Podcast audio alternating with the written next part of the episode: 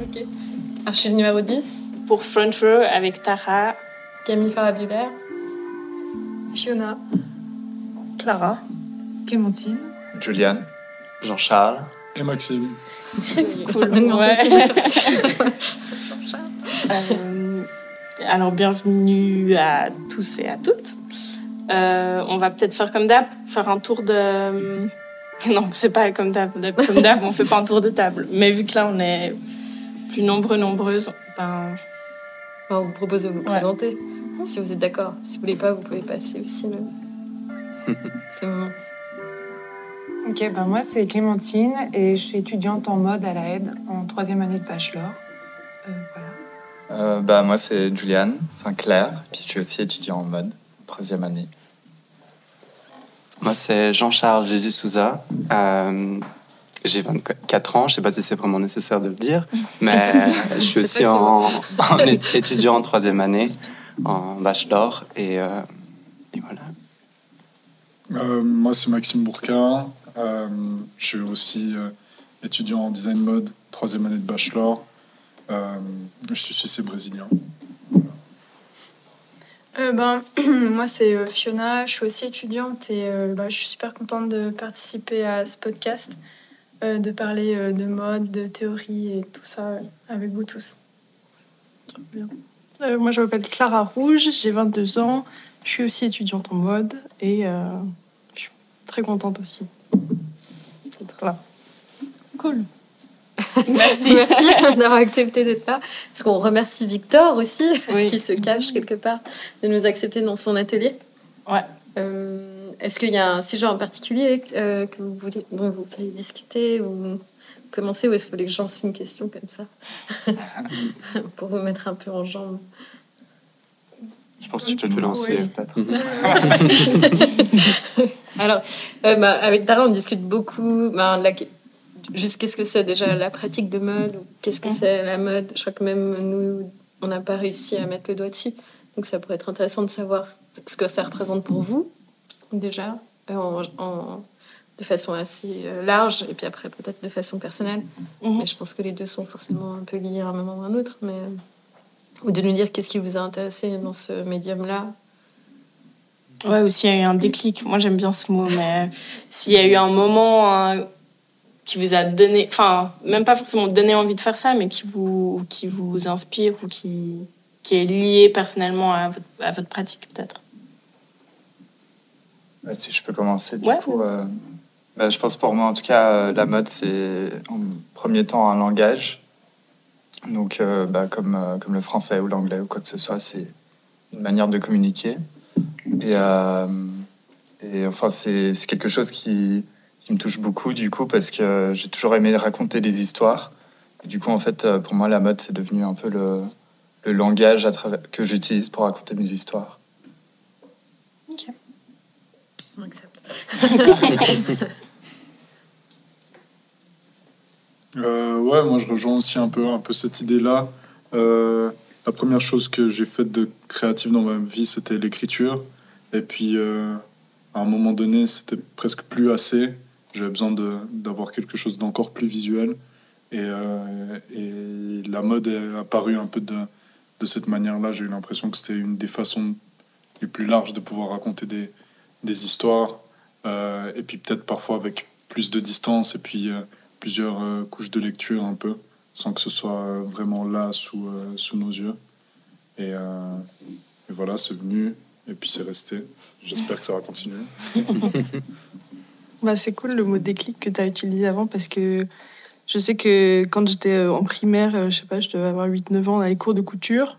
Et je sais que ça a tout de suite croché. Et après, j'étais là, j'adore faire des choses avec mes mains et j'adore euh, créer tout ça. Et je trouve que la mode, elle, euh, elle englobe le côté ultra créatif où tu peux justement raconter des histoires et en même temps, tu fais vraiment des choses avec tes mains. Tu peux décider de pas le faire, mais tu peux aussi choisir de d'apprendre des techniques et de t'exprimer vraiment avec. euh, ça peut être ou un truc très manuel théorique et en même temps, euh, on peut y accrocher un concept créatif et je pense que c'est ça qui me plaît. Ouais, moi, je rejoins aussi euh, ce que dit Clara, dans le sens où, en tout cas, personnellement, pour moi, ça a été d'abord l'artisanat qui m'a mené à ça. Et après, après ça, c'est devenu un langage. Mais ce que je trouve vraiment étonnant aussi, c'est un, un déclic que j'ai eu aussi dernièrement, très récemment. C'est euh, qu'en fait, pendant très longtemps, je disais que la mode, c'était une expression de moi. Et en fait, euh, enfin, j'ai découvert que c'est plus en fait qu'une expression de, de moi. C'est vraiment en fait ce qui, ce qui fait que je pense qui je suis de cette manière. Sans vouloir devenir trop deep d'un coup, mais et ce qui fait qu'en fait, quand, quand je pense que je suis telle et telle personne, en fait, c'est pas c'est pas en choisissant ce type de vêtements que je vais représenter ça, mais c'est ce vêtement qui fait que je suis ce type de personne-là. Et à partir de là, en fait, comme, disait aussi Julian, c'est vraiment ça devient en fait mon langage, mais c'est plus c'est plus forcément une expression de de moi en fait su- sur euh, sur le moment. En fait, c'est vraiment euh, c'est vraiment tout ce qui me constitue d'une certaine manière. Ça va aussi avec mon langage, ça va aussi avec euh, si je mets du maquillage ou pas. Et en fait, tous ces éléments-là, ils sont, c'est ce qui en fait me définit. Du coup, sans le vêtement, en fait, je ne suis plus, je ne suis plus rien, d'une certaine manière. Donc voilà, c'est un peu pour moi le- pourquoi c'est très, c'est très euh, important en fait Mhm. la place du vêtement dans ma vie. Bah, je peux un peu euh, suivre ça aussi, enfin, en, écoutant un peu ce que tout le monde a dit. Euh, je pense qu'il y a aussi ce, ce fait que, enfin, justement, c'est un langage qui est très personnel et, euh, et c'est un langage qu'on peut que comprendre soi-même. Puis, euh, du coup, enfin, nous, en tant que créateurs aussi, qu'est-ce que ça veut dire justement utiliser nos mains pour raconter ce langage? Et non seulement aussi pour le mettre sur quelqu'un, mais qu'est-ce que ça veut dire que qu'on nous en met ce langage, puis comment est-ce qu'on peut retraduire ça dans notre création en fait? Et parce que je trouve ce qui est assez. Pardon, tu voulais dire quelque chose? Non, non. Je trouve ce qui est assez intéressant, c'est qu'il y a un peu cette notion de. Enfin, je pense qu'entre nous, on le comprend très bien. Cette idée de. Ça nous per- C'est un langage. Je pense qu'il y a, il y a peut-être des gens qui sont pas du tout dans des milieux créatifs qui se disent. Enfin, qui n'arrivent même pas à comprendre ce que ça veut dire de. Les personnes avec qui je, m'embrouille en soi. Ouais, ce que ça veut dire de s'exprimer à travers le vêtement ou comme ça. Mais ce que je trouve intéressant, c'est c'est cette notion de, on enfin, le vêtement on l'utilise comme langage pour nous, enfin pour qui on est, mais aussi pour exprimer des histoires qu'on travaille sur euh, des créations euh, personnelles. Et j'ai, enfin, je sais pas pour vous, mais pour moi, en tout cas dans mon travail, c'est deux expressions quand même assez différentes. Enfin, la façon dont je m'habille moi et la façon dont je communique avec mon, mon, mon, apparence. Et euh, ce que je communique à travers mes, mes collections, c'est quand même des choses complètement différentes. Je sais pas si vous, vous, vous ressentez aussi euh, cette dualité un peu. Tout, tout, tout, euh, elle, a, elle est quand même communiquée avec la même passion, puis avec la même, euh, la même euh, je pense, dextérité de, des outils, mais Ben, d'une certaine manière, enfin, je, je, réponds, je réponds à ce que tu dis, mais ça me fait, ça me fait penser justement à, à, ces idées que peut-être que aussi, en créant en fait quelque chose qui est peut-être différent de notre propre personne, c'est aussi, on, on, enfin, on, on montre aussi une- d'une certaine manière une personnalité que qu'on doit un peu revêtir et du coup, c'est c'est-à-dire qu'en fait, on fait ça tout la- dans la vie, en fait, tous les Mhm. jours. C'est-à-dire que si tout d'un coup, demain, je me retrouve, je dois aller voir mes parents ce ouais. week-end, je me dis, Mhm. bah, ok, il y a des trucs que je vais peut-être pas mettre Mhm. parce que il faut que j'adopte en fait aussi une manière d'être qui est vis-à-vis de des personnes que j'ai en face de moi. Enfin, cet échange, je trouve, il est hyper important. Enfin, C'est tout ce rapport. Enfin, c'est quand tu quand on parle le langage, on émet un message, mais après il y a quelqu'un qui le reçoit en fait. Qui l'interprète Effectivement, en euh, face. encore différemment. C'est ça. Puis je pense que ça c'est quand même des choses qu'on prend en considération, même si des fois c'est hyper compliqué euh, quand c'est personnel ou Oui. d'un coup il y a le contexte où on va, qui on rencontre, et puis après j'ai l'impression que dans le cadre de nos propres projets, ça, c'est aussi assez compliqué à, à contrôler. c'est vrai. Enfin, je sais pas, moi j'ai l'impression que des fois ça c'est difficile aussi parce qu'il y a cette envie de vouloir plaire à tout le monde quand on Mhm. fait un projet hein, et puis on se retrouve à être euh, perdu dans les envies de 12 000 personnes différentes qui n'ont pas du tout les mêmes histoires, pas du tout les mêmes, bah, pas les mêmes envies. Mais je, je sais pas, peut-être vous l'expérimentez à un autre niveau pour l'instant, euh, celui par exemple des jurys ou de- des personnes qui sont dans votre classe aussi ou les gens à qui vous présentez votre travail. Si c'est quelque chose qui ressort aussi, ce- cette espèce d'ambivalence de vouloir plaire beaucoup ou de, de cibler dans quelque chose de peut-être plus, plus niche. ou- je vous ai tous perdus. Bah, enfin, personnellement, dans ma démarche, je pense que je cherche plus à toucher les gens plutôt que ce qu'ils me, qu'ils me disent si oui ou non ça leur plaît. Euh, après, je dis pas que ça aboutit pour l'instant ou quoi, mais je pense que le vêtement, c'est plus un médium du coup. Et euh, il y a moins cette idée de public cible et tout, enfin, pas au sens est-ce qu'ils vont pouvoir le porter ou pas, mais plutôt est-ce que le vêtement leur dit quelque chose, est-ce qu'il raconte l'histoire que je veux raconter à travers lui en fait? Donc euh, voilà, je pense un petit peu moins à- à ce côté-là euh, personnellement. C'est vrai que j'ai utilisé un terme qui était peut-être un peu marketing, mais c'est vrai que dans.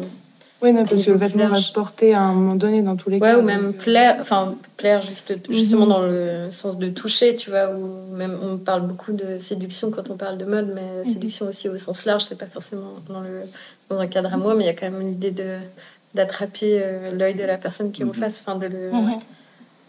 de le tenir. Enfin, je sais pas si ça c'est des choses que vous ressentez aussi. Ou... Bah, pendant les jurys, euh, moi j'ai l'impression que même s'il y a des choses qui vont pas euh, tout de suite plaire ou c'est pas forcément évident, j'ai l'impression que si euh, on est assez euh, fort dans, dans ce qu'on a envie de transmettre, fort dans nos choix et dans nos recherches et toutes ces choses-là, j'ai l'impression que même si la personne en face de nous, euh, c'est pas son style, c'est pas sa, sa vibe et tout, bah, à un moment donné, euh, ok, c'est pas son goût, mais elle va aussi dire que le travail qu'on a produit est bien.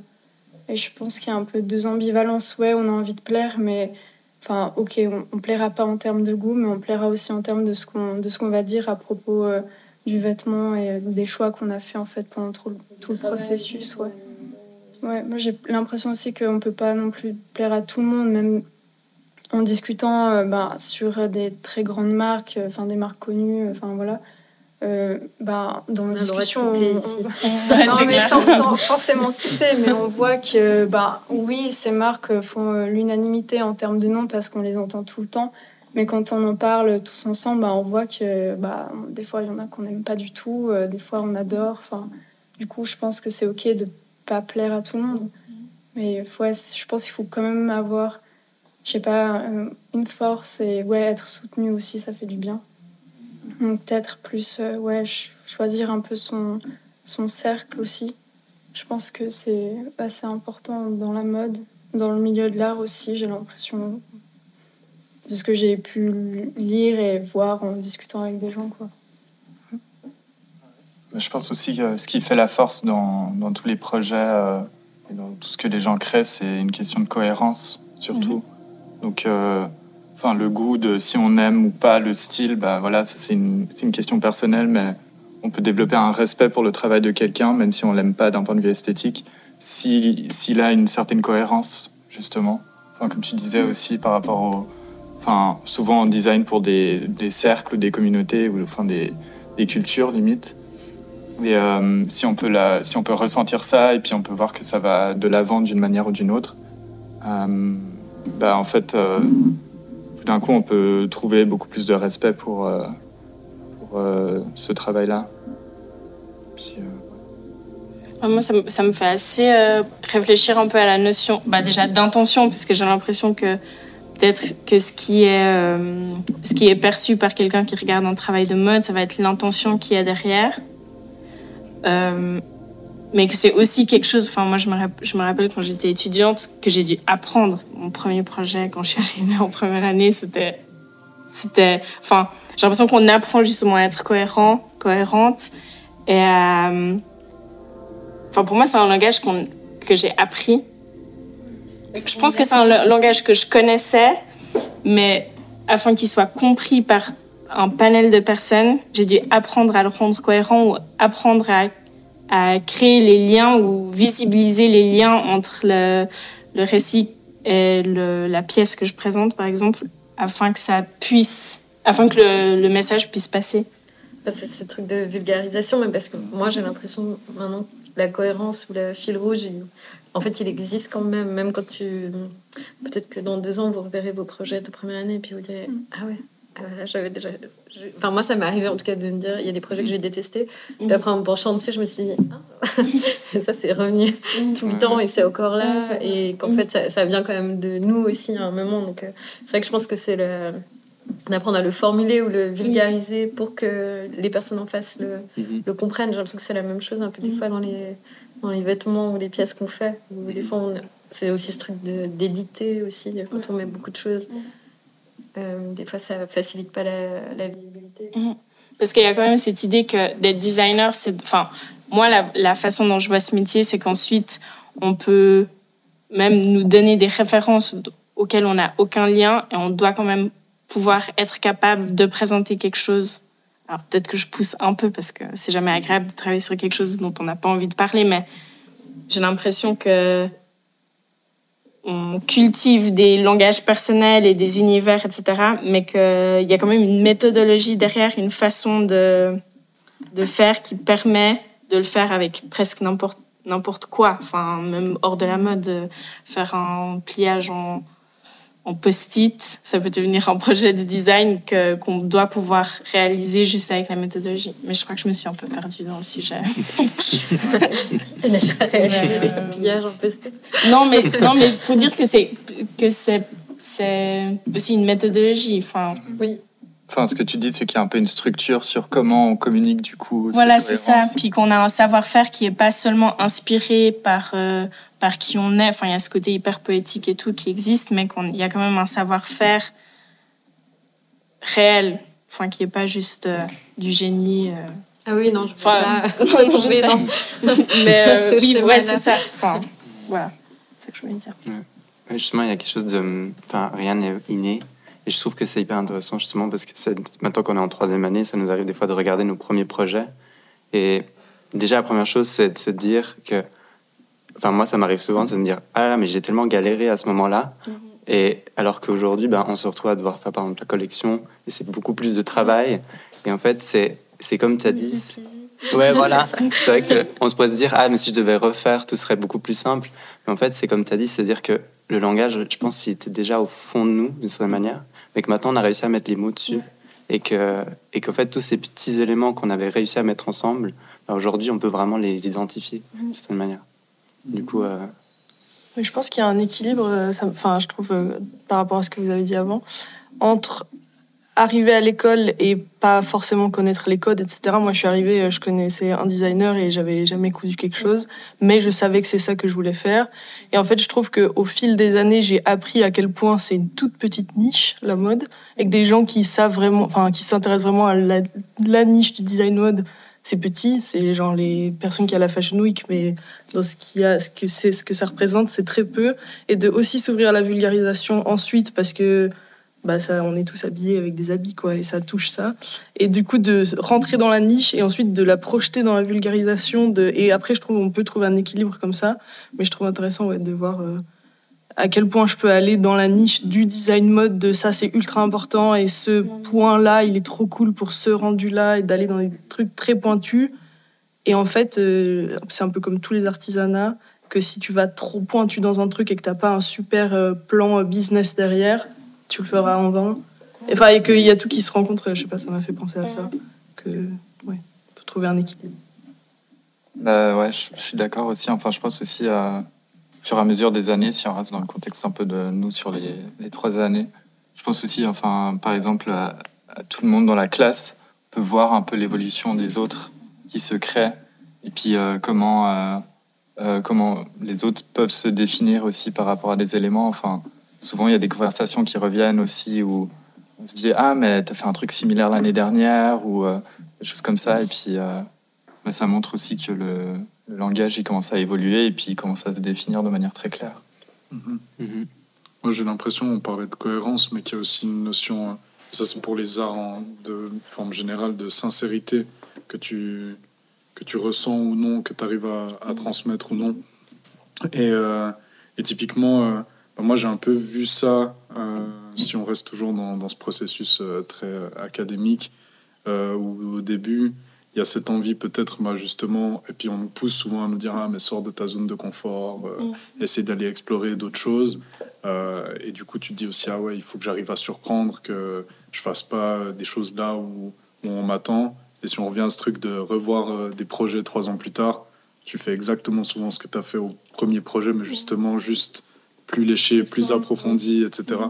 et ce truc de ouais d'être en accord avec soi-même en fait euh, j'ai l'impression et c'est comme ça que tu arrives après à partager un peu aussi euh, Mhm. au mieux euh, ces, ces idées ces concepts et tout et dans cette idée aussi de, de vulgariser où en fait celui qui ou celle qui est dans ta classe et qui qui bouffe de la mode toute la journée genre euh, il te dit justement ah c'est trop génial parce que là nanani nanana Van Berendonck quand euh, tu vois C'est vrai qu'il y a plein de personnes comme ça. Ouais, toujours une, encyclopédie euh, qui se cache quelque part. et, euh, et ton, ton, ton ta pote euh, qui est en droit euh, te dit euh, ah fun tu vois Et, euh, c'est bon t'as, t'as gagné tu vois Ouais, c'est vrai ça.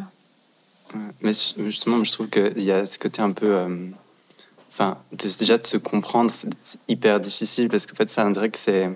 Enfin, on va trouver ça, ça va nous tomber dessus du jour au lendemain. Puis du coup, bah, c'est quand même dingue de voir justement cette évolution. Enfin, moi, je trouve hyper. euh, Enfin, ça me rend déjà hyper fier de mon travail.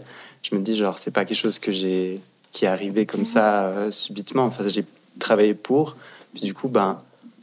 Enfin, c'est ce qui, c'est, ce qui est compliqué vraiment dans, dans cette quête de soi, c'est qu'au final, bah, comme tu as dit aussi, c'est que tout ce côté de savoir-faire, bah, souvent, surtout pour les, pour, les, pour les grandes maisons, en fait, ça devient aussi un outil marketing. Puis du coup, bah, on a tendance aussi à considérer tout ce qui est genre hyper bien travaillé, tout fini, etc., comme quelque chose qui aura beaucoup plus de valeur qu'autre chose qui serait scotché ou agrafé ou autre. Et en fait, il y a, y a un peu ce truc aussi justement de... Et c'est la chance qu'on a justement en étant encore étudiant, c'est qu'on peut expérimenter.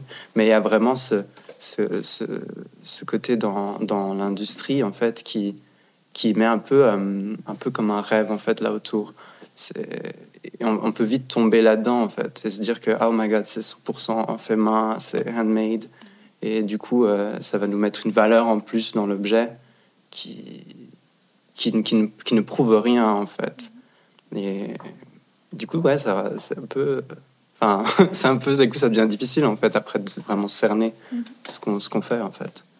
Mais du coup, parce que là, tu fais un lien direct avec l'industrie, est-ce que, euh, est-ce que vous, dans votre travail, il y a des moments où vous, enfin, comment dire, où il y a un peu ces, ces idées justement sur l'industrie, par exemple, ce que tu viens de dire, que le fait main ou que l'artisanat, ça ra- rajoute une valeur ajoutée incroyable, et puis que c'est c'est un peu un des piliers de l'industrie de la mode, disons.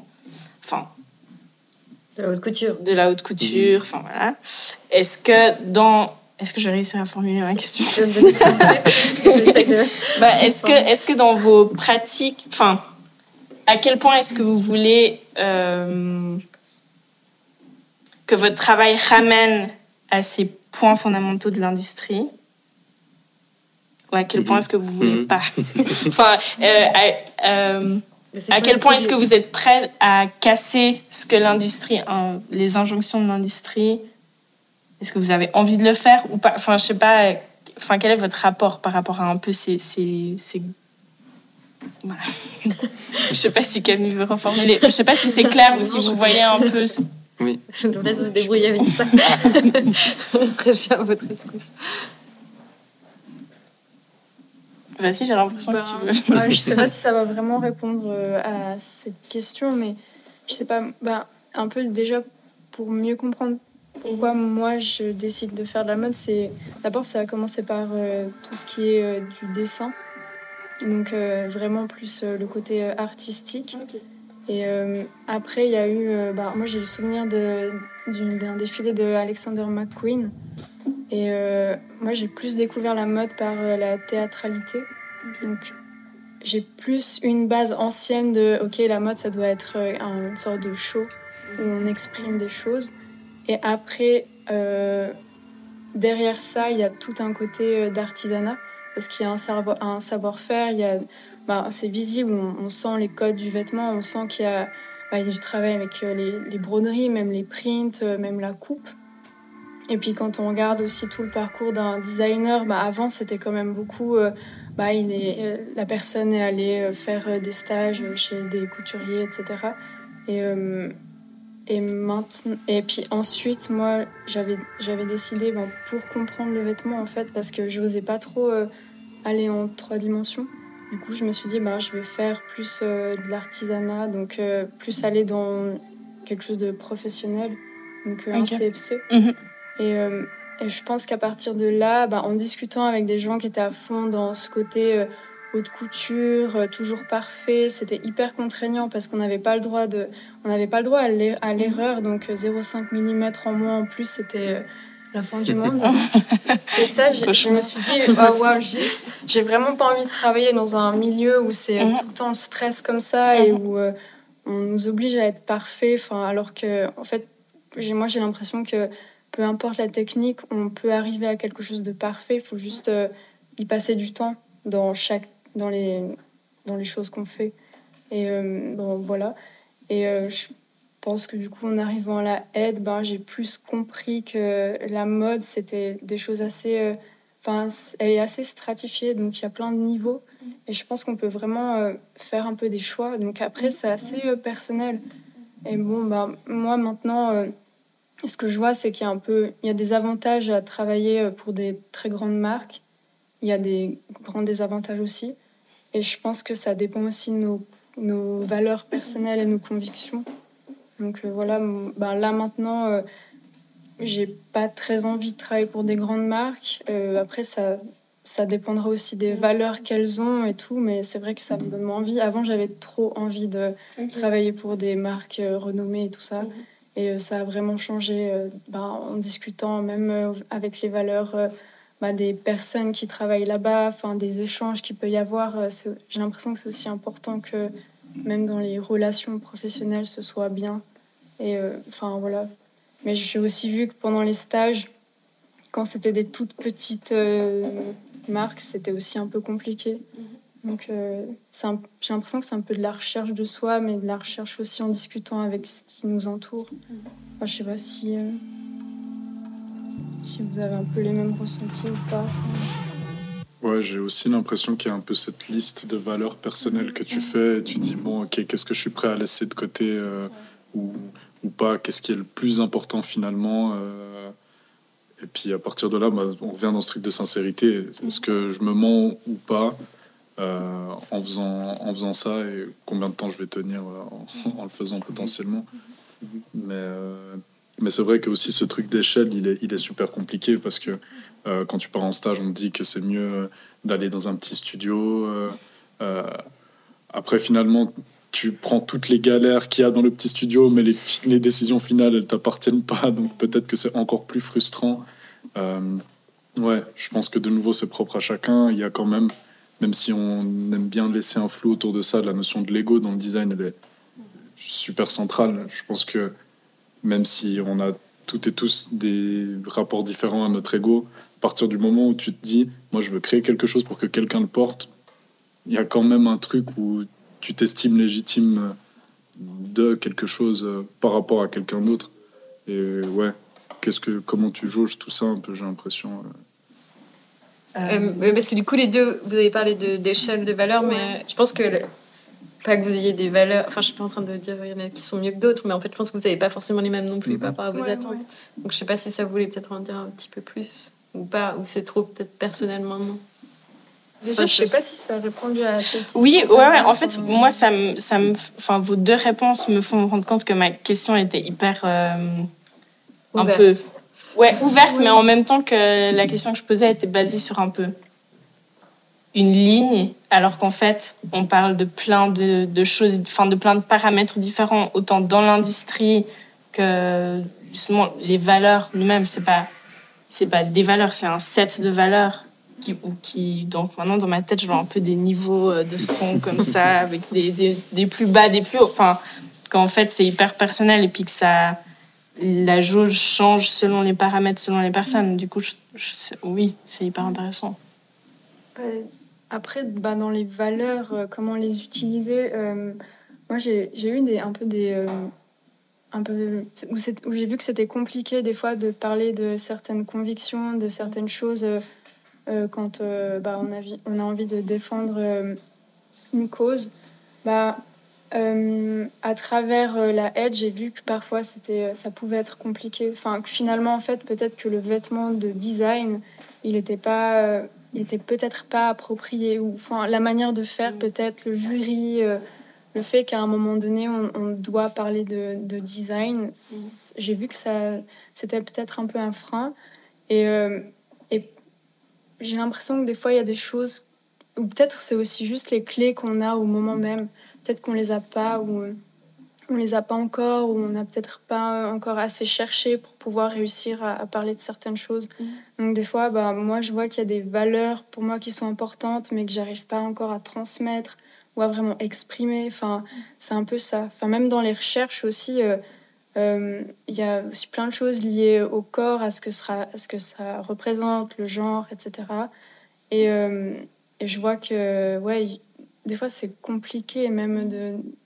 Parce qu'il y a aussi tout cet aspect de devoir se, tout à coup euh, se défendre sur des, des choses. Des fois, j'ai l'impression que certains sujets, euh, euh, à travers la mode, ça devient plus un échange, une discussion, mais un peu une bataille d'arguments. Et, et après, je- c'est, des fois, c'est normal d'arriver à ce stade-là, parce que des fois, il y a vraiment des choses qui. Enfin, des, des personnes qui peuvent être très fermées sur certains, sur certains sujets. Mais euh, j'ai assez ressenti ça comme. Des fois, la mode, euh, c'est un peu compliqué euh, de discuter. Mais ouais, voilà, c'est plus euh, ces trucs-là. Je pense aussi pour ça que je n'ose pas trop parler de mes valeurs personnelles maintenant. Mais euh, je vois que des fois, il faut vraiment avoir une réflexion sur euh, le placement un peu de toutes ces choses-là. Et Mhm. euh, voilà. Oui, qu'en fait, il y a un peu, il faut être, il faut avoir un peu de caution par rapport à hum, ce qu'on veut exprimer, mais aussi des fois parce qu'il y a des choses qu'il vaut mieux garder pour soi, puis que Ouais. ça amène une force. au- Enfin, des fois, les non-dits peuvent aussi amener une certaine force au travail sans forcément être dit. Et ça, on en parlait un peu avec euh, Florent dans le, Mhm. le dernier épisode, où, ce rapport à la vulnérabilité, où c'est vrai que des fois, on se. On met beaucoup de soi, on met beaucoup de temps, euh, même bah, financièrement aussi, c'est une implication qui est hyper grande. Et de savoir où, euh, où on met la limite. Enfin, ça veut pas dire faire moins, mais j'ai l'impression que des fois, ça veut dire peut-être dire moins pour moins se prendre, s'en prendre plein la figure. Enfin, il y a une espèce de retour de flamme, des fois, qui peut être un peu violent et de pouvoir se protéger. euh. Enfin, je sais pas si c'est de ça dont, dont tu parlais aussi, des fois, d'être dans des choses personnelles. Et... Ouais, je pense que c'est plus que, évidemment, parfois on va parler de choses qui. ou parler d'une manière qui va être peut-être fausse. Et en fait, je pense que c'est ok si on a cette capacité d'avoir la réflexion et de, en fait, de prendre les, les commentaires. Mais euh, des fois, j'ai enfin, j'ai eu parfois l'impression. En fait, je pense aussi c'est l'espace qu'on donne à la parole de la mode et des valeurs et toutes ces choses-là. Et, euh, et je pense que moi, c'est ça qui me fait un peu peur. C'est en fait, est-ce que la personne en face de moi, elle va laisser l'espace, euh, le temps de réflexion pour juste peut-être me dire ah ouais peut-être que là en fait j'ai fait faux, mais qu'aussi la personne en face de moi ait euh, ce côté euh, aussi calme. Et ça c'est peut-être parce que moi je fonctionne comme ça et que enfin il y a un aspect où on doit, je sais pas, je sais pas si c'est les bons termes, être humble d'une certaine manière, quand même être audacieux dans certains choix, faire un peu une balance de tout ça. Je pense, euh, ouais. Je crois que ça, ça amène aussi un peu la question de comment est-ce que comment est-ce qu'on décide d'interpréter la mode aussi bah, comparé à d'autres médiums euh, comme euh, le cinéma ou la musique ou les choses comme ça où euh, la mode bah, enfin nous euh, notre bachelor c'est quand même un bachelor de design mais on y incorpore énormément de d'éléments personnels qu'on pourrait plus facilement associer à quelque chose de plus artistique et, euh, du coup, en fait, où est-ce qu'on trouve justement cet, équilibre-là de créer du design ou justement de l'art? Et, euh, je pense, enfin, il y a, beaucoup de critères qui peuvent rentrer, rentrer là-dedans. Parce que aussi, bah, par exemple, le rythme euh, auquel on produit. Parce que, bah, par exemple, un artiste, il peut produire une œuvre sur plusieurs années. Puis dans la mode, bah, ça se fait, mais ça se fait aussi beaucoup moins.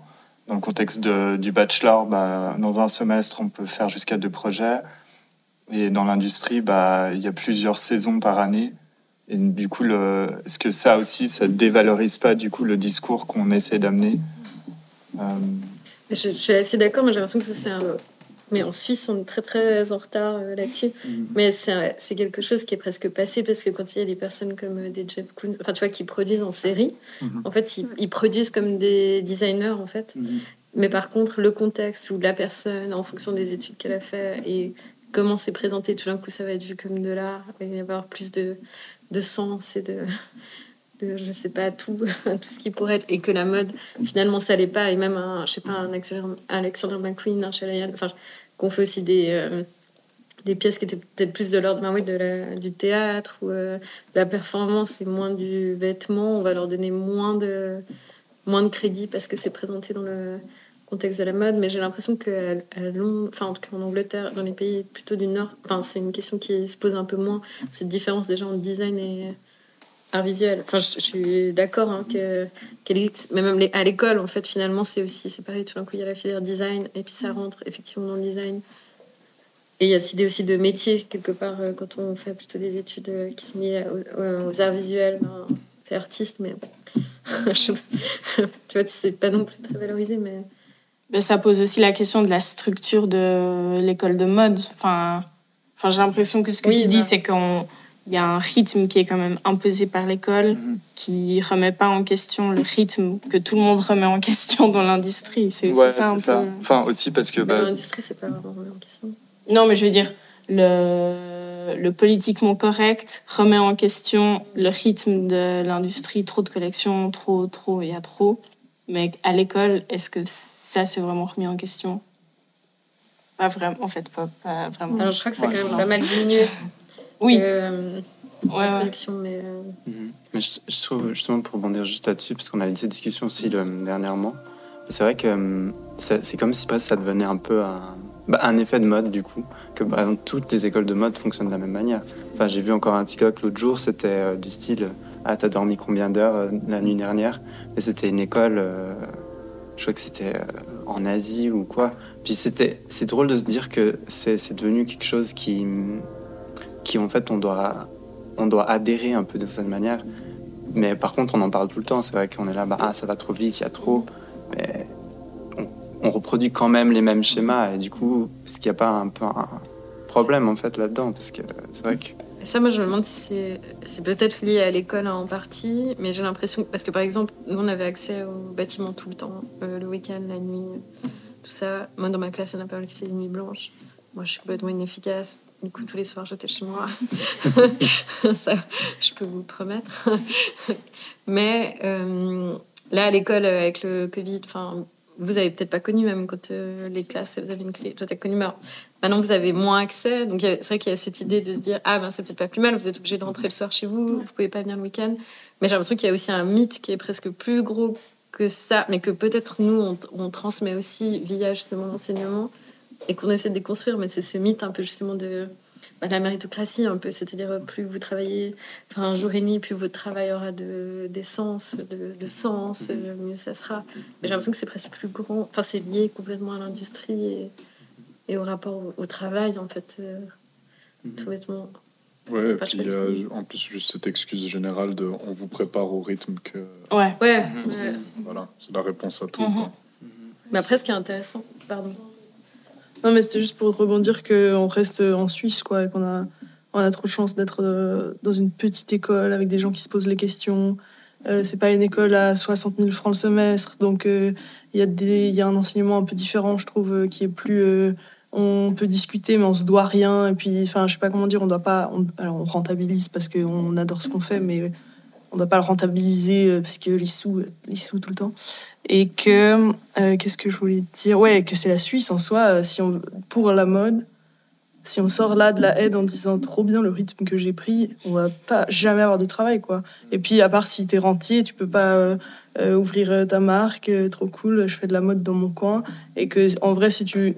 C'est ça aussi, c'est que tu peux te créer des valeurs euh, les plus éthiques possibles. Fais pas de mode alors en soi. Enfin, c'est aussi, ça va pas ensemble. Et que il y a beaucoup de rêves et de paillettes qui tournent autour de ce monde, mais que en vrai, euh, c'est que pour le rendu et la moitié des gens, euh, ils, font des burn-out et c'est horrible. Enfin, et qu'il y a du coup, il y a d'autres, branches qui s'ouvrent, mais que le, principe même et, la définition de la mode avec les défilés, la fashion week et tout, ça représente euh, une bulle horrible en soi.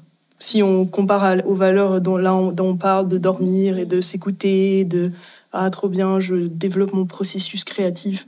En vrai, c'est trop. un- C'est parce qu'on a un rythme qui est hyper cool, je trouve.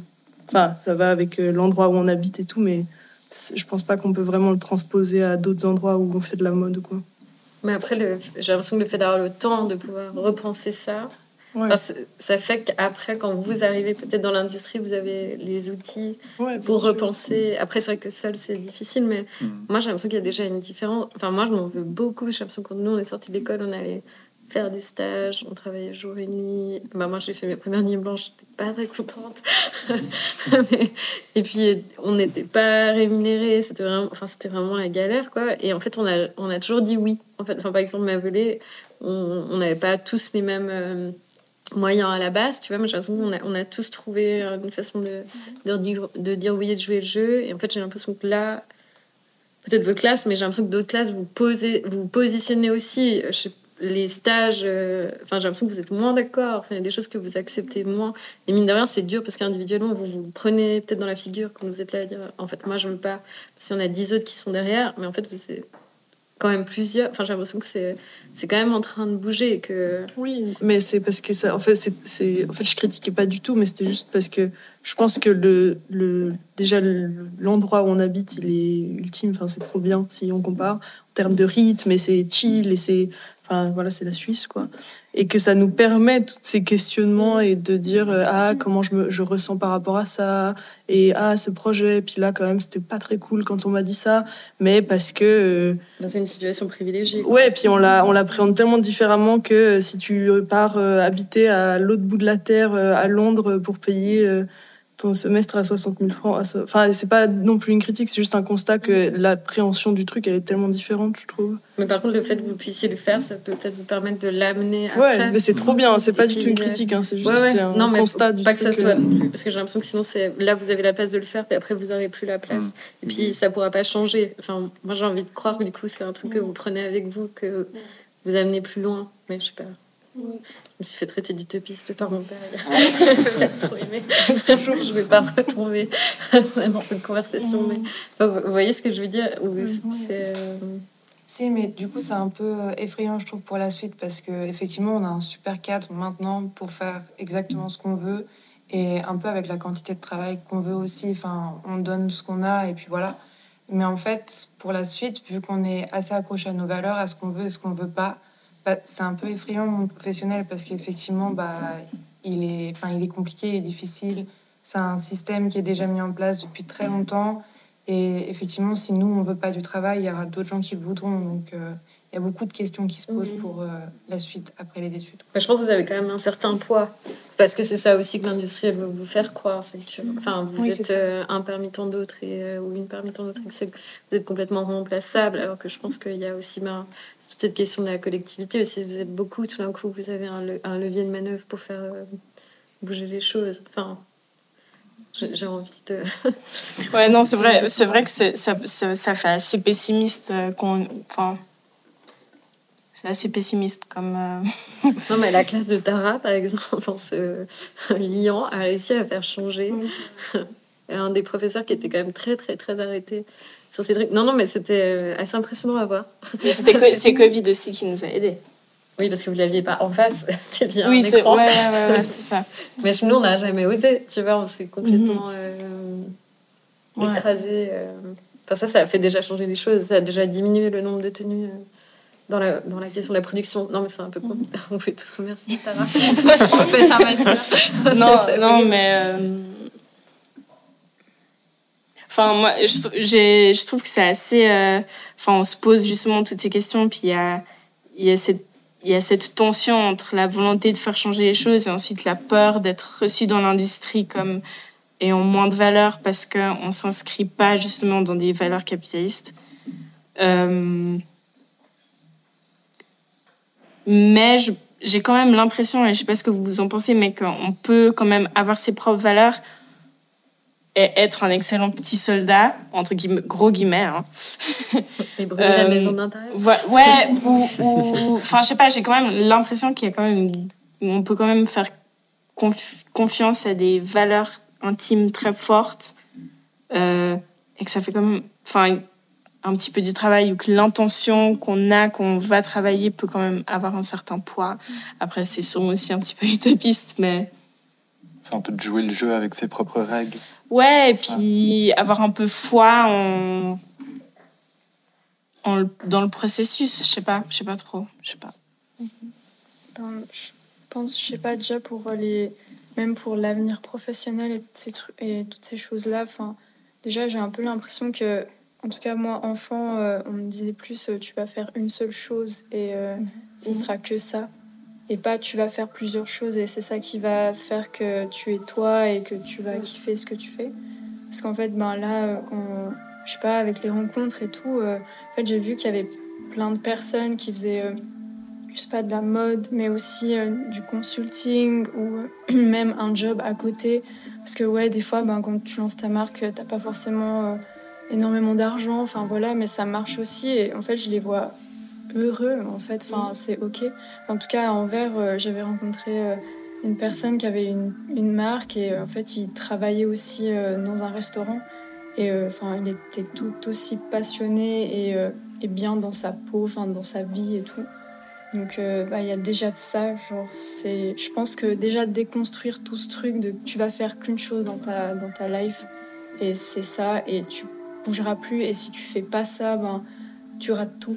Ben, en fait, je pense que c'est pas vrai. En plus, la mode, elle offre plein de choses. Enfin, on peut, on n'est pas obligé de faire uniquement euh, du vêtement. On peut faire, ça passe aussi par la photographie, enfin, des choses, euh, le, film, la musique. Enfin, je pense qu'on on est aussi tous passionnés par d'autres choses qui peuvent être en lien avec la mode. Enfin, il y a déjà ça.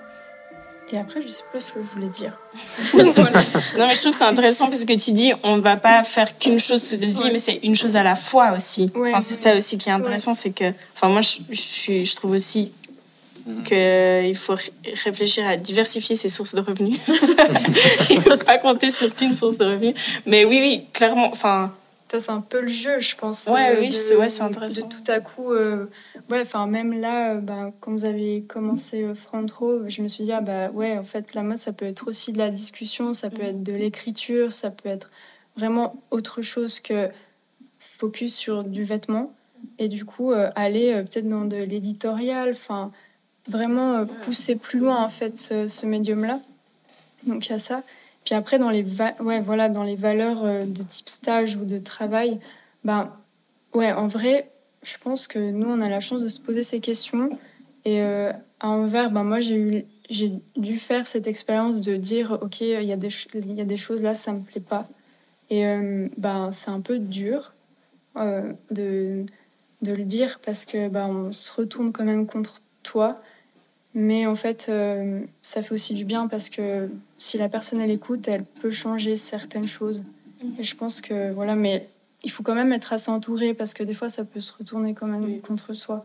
Enfin moi à la fin je me suis dit bah j'espère que si je vais euh, euh, je sais pas postuler pour une autre marque chez qui la personne a fait aussi un stage, ben j'espère que mon nom il va pas être blacklisté. À un moment donné j'ai vraiment eu peur de ça. Mais en fait, je vois que c'est assez bénéfique parce que même nous, quand on pose nos valeurs qui sont importantes pour nous, je pense qu'on construit aussi quelque chose de sain pour plus tard. Enfin, même si, on, par exemple, on décide de faire quelque chose en indépendant, ben, euh, ça nous remet aussi en question parce que si ça se trouve, un jour, on sera euh, la personne pas cool pour euh, les autres. Donc, ouais.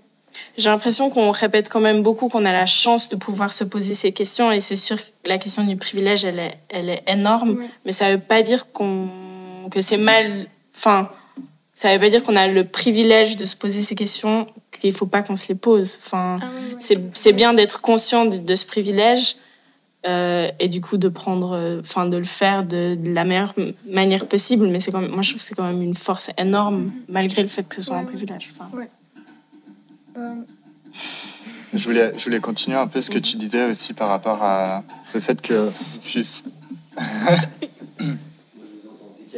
ok, tu vas entendre bientôt. Euh, le fait que bah, nous, euh, souvent dans le futur, bah, justement, on peut se voir faire plusieurs choses en même mhm. temps.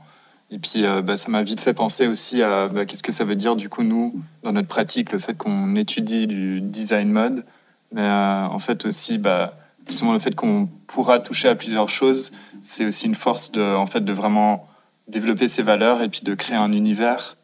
Et puis euh, de, de, toucher à plusieurs disciplines, comme tu as dit, la photo ou euh, l'écriture ou ce que j'en sais, euh, avec, avec ces valeurs-là. Et puis de continuer ton, ton univers personnel à travers ces médiums différents. Et bah, en tout cas, moi, je le vois comme ça, où la mode, pour moi, ça a commencé ça. Puis, bah, ça motive aussi de justement, bah, je sais pas, on anticipe faire un film, du coup, qui, qui reprendrait les mêmes idées que ce que raconte euh, la collection ou quoi que ce soit. Puis, euh, ouais, enfin, ça, aide à développer un style global dans plusieurs pratiques. Ouais, et puis de, nouveau, au-delà de l'univers et du style, on revient à ce truc un peu de méthodologie, finalement, de juste savoir. Euh, je pense que c'est peut-être ça une des, comment dire, des caractéristiques du design, en tout cas de la façon dont, on apprend, c'est qu'il y a de comment en fait on construit un projet, euh, un peu une espèce de culture de la débrouille aussi par rapport à ça, euh, qui peut s'appliquer à peu près, à peu près dans, tout, je pense. Et euh, Enfin, là, pour la micro-anecdote, euh, euh, il y a quelques semaines, j'ai travaillé pour la télé télévision brésilienne. Et donc, je faisais de la production pour eux. Puis ils m'ont dit, ah, mais toi, tu travailles souvent pour la télé. Puis j'étais, non, non, mais, mais tous les jours, bah, je fais de la prod, mais pour moi-même, quoi. Encore plus là, maintenant, ce, ce climat de, de, collection de bachelor, c'est vraiment ta propre micro-entreprise. et, et ouais, tu fais tes appels, tu fais tes trucs, et, parce que sinon, bah, mhm. c'est mort. Et je pense que euh, peut-être que finalement, cette culture de la débrouille, on peut essayer de l'appliquer, moi, justement, par la suite, euh, aussi dans cette façon de comment est-ce qu'on fait passer euh, nos valeurs, avec ce truc aussi, justement, d'être bah, ouais, à l'intérieur du truc et d'être un, peu slick, quoi. De, mais moi, je dirais plus que des, la culture de la débrouille, j'appellerais ça vraiment des outils. Mhm. Enfin, je pense que je pense qu'on à travers l'éducation de mode euh, qu'on a, on a, on apprend en fait des outils qu'on qu'on n'appelle même pas outils parce que ça nous semble voilà des trucs un peu qu'on fait un peu dans notre coin euh, rapidement et tout, mais qu'en fait c'est, enfin comme tu dis, c'est des outils que tu peux utiliser ailleurs dans d'autres contextes pour faire plein d'autres choses. Et ça, je trouve que c'est, enfin moi c'est une des choses que j'ai que j'ai appris à la aide et que je continue à utiliser dans plein de domaines différents. Du coup. Mm-hmm. Ouais. Bah, je trouve que ça, met aussi en avant cette question d'expérience personnelle, enfin, d'être aussi ouvert en fait, aux expériences, qu'elles soient bonnes ou mauvaises. Au, final, c'est vraiment ça qui nous façonne. C'est une manière, du coup, euh, enfin, après, ouais, après, c'est vrai que, en parlant de maintenant dans un contexte de projet, c'est qu'on revêt tellement de rôle de se dire, bah voilà, je vais être photographe aussi, ou je vais être genre styliste, designer, euh, enfin bref, couturier, tout ce qu'il faut. Mais, et du coup, en fait, c'est vrai que c'est hyper cool parce que maintenant, on a vraiment cette grande palette de choix de, de, métiers, presque, on pourrait dire. Mais, mais aussi, ce qui est bien, c'est d'apprendre après à déléguer en fait le travail. Ça, je me suis rendu compte, c'est vraiment, bah, ok, mais en fait, avec, avec le temps aussi, je sais mes limites. Et du coup, ben, il y a certains moments, je vais devoir demander à un photographe extérieur ou à tel et tel de venir m'aider parce qu'on se rend vite compte que ben, c'est, la charge de travail devient vraiment énorme. Mais... Est-ce qu'on dirait déléguer ou même collaborer? Je pense les deux, mais enfin ouais, ça va aussi au-delà de ça, de, de partager aussi tes idées avec quelqu'un, puis de leur faire mm-hmm. confiance, de, de créer quelque chose dans la même vision que toi. Quand je dis délégué, c'est vraiment l'idée que c'est vraiment dans le contexte de, l'école et vraiment je me dis ah là j'ai encore tout ça et après bah, je délègue. Mais... Ouais, c'est clair que c'est vraiment une collaboration quoi. Mm. Parce qu'après, c'est quand t'es patron, t'es boss, du coup, tu te retrouves à déléguer. Et là, il y a des, des choses aussi bah, hiérarchiques qui vont se mettre en place, qui doivent exister à un moment ou à un autre. Mais j'ai l'impression que c'est peut-être différent encore dans le cadre de l'école où il y a peut-être un échange qui se fait mm-hmm. plus. Oui, bah, on se retrouve. par exemple, si je prends l'exemple de. Souvent, il y a cette collaboration avec les personnes de bijoux qui nous aident à, créer des, accessoires. Et justement, là, c'est vraiment une collaboration. On retrouve en fait les deux univers des personnes ensemble. Mais, euh, mais comme tu dis, si on se retrouve dans une industrie où du coup c'est délégué, c'est vraiment genre je donne en fait toute cette charge de travail à quelqu'un. En fait, on peut vite se retrouver avec ce mélange en fait qui correspond peut-être pas et c'est ça aussi qui est bien où on est maintenant, c'est pouvoir aussi avoir cet échange euh, entre, entre deux personnes qui, sont, qui vivent en fait les mêmes choses au final. Donc, euh, Moi, c'est vrai que je connais pas exactement la racine du mot délégué, mais pour moi, c'est un truc euh, qui peut être assez libérateur de. Pas, oui, alors je comprends la notion de mettre, enfin, de donner une charge de travail à quelqu'un d'autre, mais ça peut aussi être de se libérer d'un, de quelque chose que quelqu'un peut faire mieux. Ah oui. Ouais, enfin, Mais je trouve que ça, ça va décentrer aussi euh, la. J'ai pas le mot purpose. La... Ouais, le but du travail, de dire que. Moi, je sais qu'au début, quand je faisais tout tout seul, à la fin, euh, t'en peux plus, quoi. T'es là, pitié, je veux plus jamais voir ce projet de ma vie, c'est horrible, c'est horrible.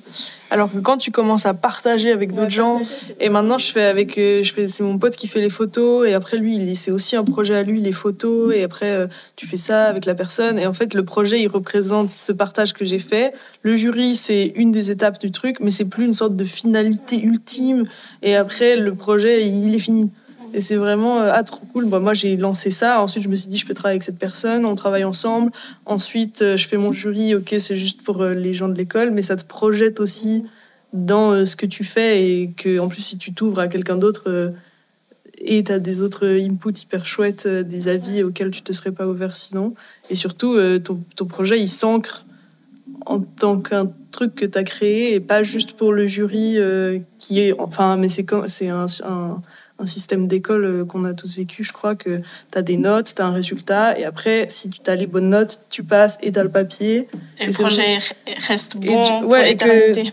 C'est que tu as réussi ça, et ça veut dire que tu vas avoir ce papier, sauf que là, à la fin, euh, tu montres le papier bachelor, si ton portfolio il est rincé, on s'en fiche du papier, alors qu'un gymnase, si ton gymnase il est rincé, tu as le papier bah, de, de, de bac, et ça a du sens, et du coup, de... de de te dépavloviser de c'est bien les notes et c'est bien les jurys, c'est trop dur et après tu pleures après les jurys. Et mais enfin moi je pleure toujours, hein, mais dans le sens où ils prennent, ils prennent, bien. ils prennent une autre saveur de c'est pas la fin du monde de mon projet. Mhm. Puis si j'ai fait un truc pas bien que, que moi je trouve pas bien et pas forcément les gens qui étaient en face de moi au jury, c'est trop cool d'arriver et ça c'est pas ça se fait euh, pour toute la vie sûrement, hein, mais c'est trop cool de commencer ce shift et de je pense que partager avec des gens ça peut commencer ça et de ouais, je trouve ça cool. Ouais.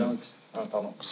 Non, mais, mais aussi justement dans, dans ces trucs d'échéance, souvent ça te permet en plus de revaloriser bah, le projet visuellement, mais aussi vis-à-vis de toi-même. D'un coup, t'es- parce que tu as eu la tête là dedans, comme ça, tu l'as vu que à la lumière de la toile et tout. Enfin, genre, c'est horrible. Et puis tu as quelqu'un qui dit Ah, c'est cool ce que tu as fait, tu vois. Et d'un coup, euh, et en plus, ça le, ça le ou la dérange pas de faire ça. Parce qu'il y a souvent aussi ce truc où on a toujours l'impression, en plus c'est hyper suisse, de déranger. déranger euh, les modèles, déranger euh, les photographes, euh, les potentiels graphistes. Et en fait, tu as juste quelqu'un qui potentiellement est juste content aussi de se dire Ah bah ouais, en fait, il reconnaît mon aptitude. Euh, trop bien, on va faire un taf qui va être intéressant ensemble. Et, euh, et ça, je pense, c'est aussi les pistes qui sont. Enfin, on l'a marketé maintenant, euh, l'art de la collab, genre outrance horrible dans, dans l'industrie, mais à la base, ça part d'un truc plutôt cool, quoi. Bah, ça, ça revient aussi justement à ces, à ces valeurs et puis bah, de justement trouver des gens que tu respectes euh, par leur travail, mais aussi potentiellement ils rentrent très très bien dans ton projet par rapport à ce qu'ils font. Et en fait, ça, ça te permet à, ouais, à donner plus de valeur par rapport, euh, enfin plus de valeur, on va dire personnelle à ton projet, mais ça te permet aussi de pousser tes valeurs personnelles beaucoup plus, plus en avant. Et euh, ouais, c'est un grand pouvoir. je trouve. Ouais, j'ai l'impression que ça, parle aussi de, de plaisir, en fait.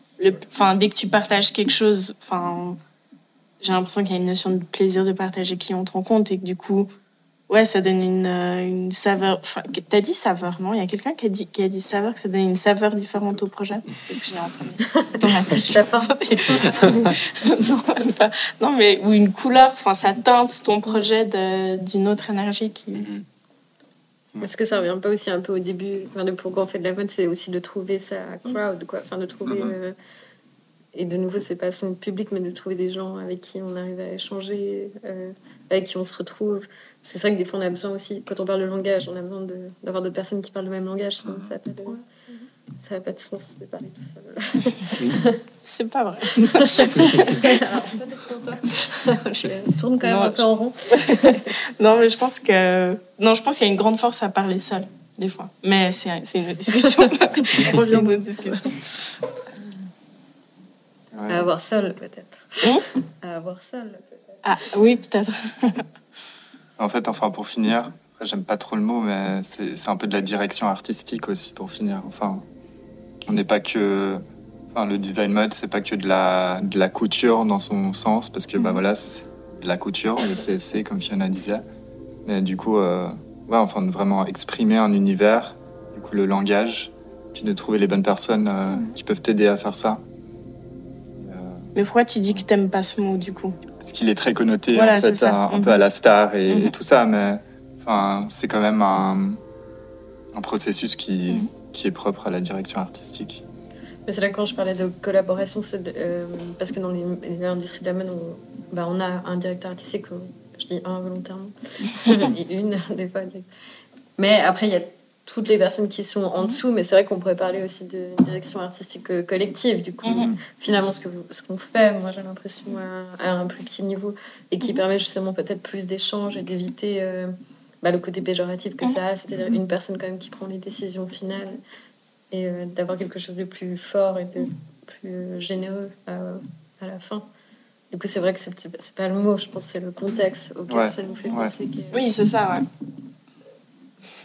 Mais j'ai envie de dire que, que justement, avec toutes ces, euh, discussions qu'on a, justement par rapport à ce qu'on disait, par rapport aux valeurs personnelles, comment ça se joue justement avec l'industrie et tout, et j'ai l'impression que, par exemple, on a cette idée de la direction artistique, mais que vous le faites toutes et tous d'une manière hyper personnelle quand vous devez le faire dans vos projets, et que rien que ça, c'est quelque chose que, qui va vous suivre dans, dans votre euh, pratique euh, professionnelle, qui peut aussi être infusé.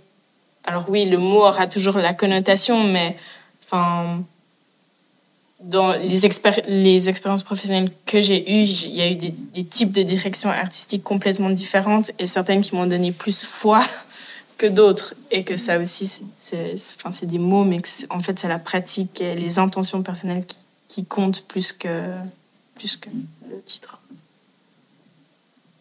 On n'a pas vraiment réfléchi à comment on allait finir, parce que moi je peux vous relancer encore un, pendant un petit moment. Mais je, je sais pas s'il y a, peut-être des choses que vous Que vous vouliez dire à un moment Voilà. que vous avez... qui que vous n'avez pas pu dire ou...